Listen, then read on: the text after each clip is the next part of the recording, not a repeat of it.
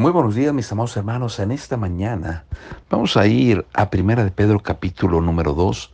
Voy a leer versículos del 1 al 4. Dice la palabra del Señor, desechando pues toda malicia, todo engaño, hipocresía, envidias y todas las detracciones. Desead como niños recién nacidos la leche espiritual no adulterada, para que por ella crezcáis para salvación si es que habéis gustado la benignidad del Señor. Note el versículo 4. Acercándoos a Él, piedra viva, desechada ciertamente por los hombres, mas para Dios escogida y preciosa. La serie que quiero empezar en esta mañana es Piedras Vivas. Déjeme decirle que en el Antiguo Testamento y a través de la historia se han usado las piedras para diferentes eh, cosas.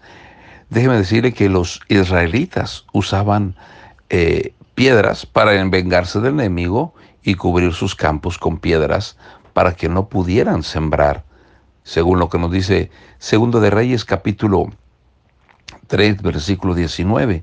Vamos a ir rápidamente según Segundo de Reyes 3 19 dice la palabra de del Señor de la siguiente manera, acerca de las piedras, dice, y destruiréis toda ciudad fortificada y toda villa hermosa, y talaréis todo árbol, todo buen árbol, y cegarás todas las fuentes de las aguas, y destruiréis con piedras toda tierra fértil.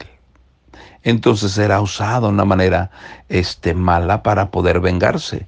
Las piedras serán usadas para edificar casas particulares, edificios públicos, muros de las ciudades. El templo de Salomón fue construido de piedras, según lo que nos dice Primera de Reyes capítulo 5, el versículo 7. Unos altares también se hacían de piedra para ofrecer a sacrificios. Las piedras también se usaban como piso en las casas o en los edificios. Las piedras grandes eran usadas para cerrar la boca de los pozos y de las cuevas y los sepulcros. Podemos verlo en la sepultura de nuestro Señor Jesucristo. Dice la Biblia que pusieron una gran piedra allí en la entrada. También se usaban las piedras para marcar territorios, para eh, poner fronteras en las propiedades y las naciones. Las piedras también se usaban para eh, derramar aceite sobre ellas y afirmaban la presencia de Dios. Recuerden aquel episodio en la vida de Jacob que derramó aceite sobre una piedra y ah, hizo ahí un, ah, una conmemoración de la presencia de Dios en ese lugar. Entonces vemos que inclusive en el paso para cruzar el río Jordán tomaron piedras en los tiempos, déjeme decirle, de ah, en el tiempo de Samuel, eh, también eran una manera de, de, mostrar agradecimiento por victorias, era poner piedras. La Biblia nos dice que los diez mandamientos fueron escritos sobre piedra, tablas de piedra. Los nombres de las doce tribus de Israel que cargaba el sumo sacerdote eran piedras preciosas. Las piedras eran usadas en el Antiguo Testamento, eran usadas para destruir al enemigo, eran usadas para el beneficio del pueblo, eran usadas para el servicio de, al Señor. Las piedras eh, daban firmeza a los cimientos de una casa, pero veremos algunas verdades acerca de nosotros los cristianos siendo piedras. Déjeme decirle que en esta mañana quiero hablar acerca de que somos piedras vivas, porque Cristo es nuestra roca. Quiero que note aquí mismo, volviendo a 1 Pedro capítulo 2, pero quiero que vayamos a los versículos del 4 en adelante, 4 al 8. Hemos leído, acercándoos a él piedra viva, desechada ciertamente por los hombres, mas para Dios escogida y preciosa. Vosotros también como piedras vivas, sed edificadas como casa espiritual y sacerdocio santo, para ofrecer sacrificios espirituales aceptables a Dios por medio de Jesucristo. Por lo cual también contiene la escritura. He aquí pongo en Sión la principal piedra del ángulo, escogida, preciosa, y el que, cree, el que, el que creyere en él no será avergonzado. Para vosotros, pues, los que creéis, Él es precioso. Pero para los que no creen, la piedra que, los edificadores desecharon ha venido a ser cabeza del ángulo, y piedra de tropiezo, y roca que hace caer, porque tropiezan en la palabra siendo desobedientes, a lo cual fueron también destinados. Vemos aquí que somos piedras vivas porque Cristo es nuestra roca. ¿Qué significa estar edificados sobre el fundamento de los apóstoles y los profetas? Quiero que vaya a Efesios capítulo 2, 20 al 22. Efesios 2, 20 dice de la siguiente manera, edificados sobre el fundamento de los apóstoles y profetas, siendo la principal piedra del ángulo Jesucristo mismo de quien todo el edificio bien coordinado va creciendo para ser un templo santo en el Señor, en quien vosotros también sois juntamente edificados para morada de Dios en el Espíritu.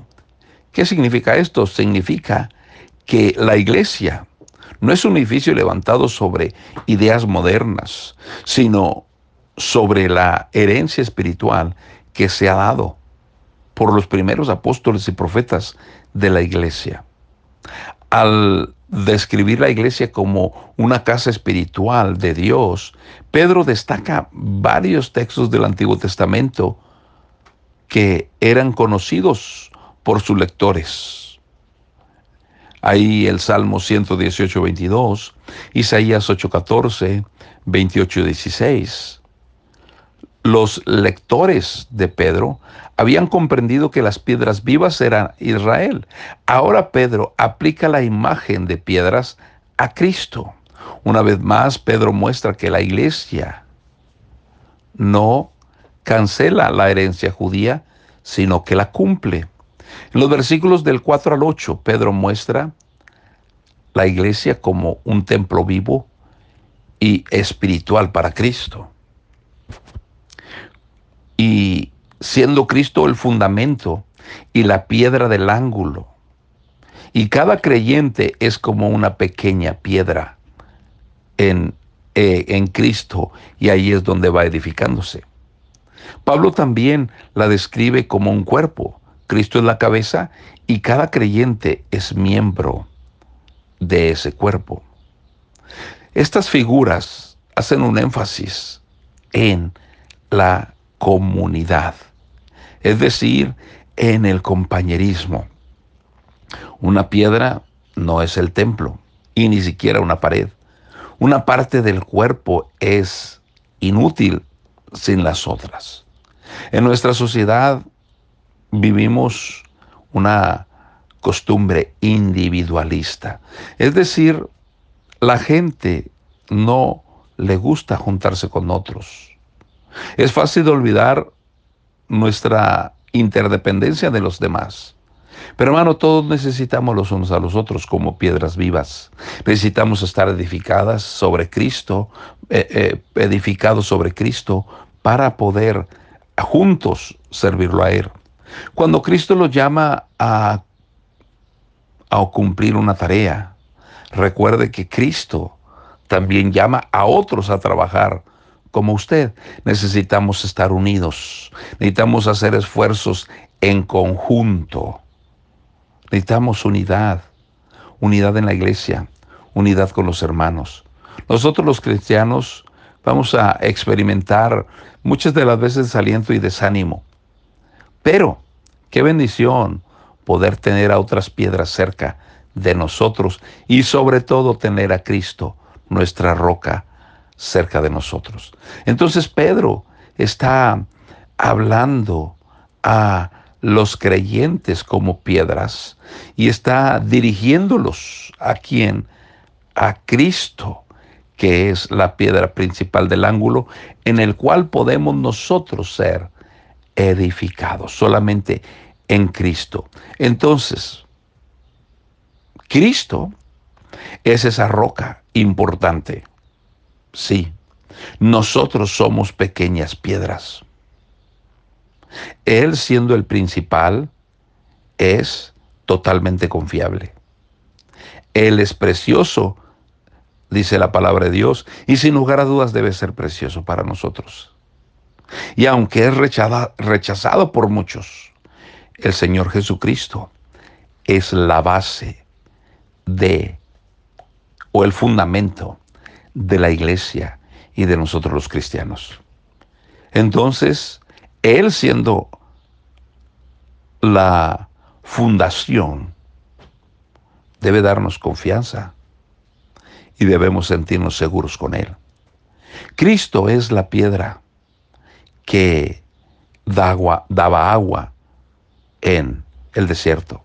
Cristo es la roca de Oreb. Por medio de Cristo tenemos entrada al Padre.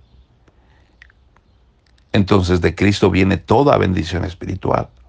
Aunque el mundo lo rechace, Él todavía sigue siendo una piedra preciosa.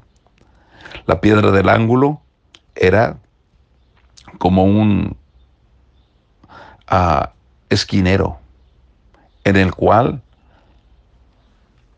se pegaban otras piedras para edificación.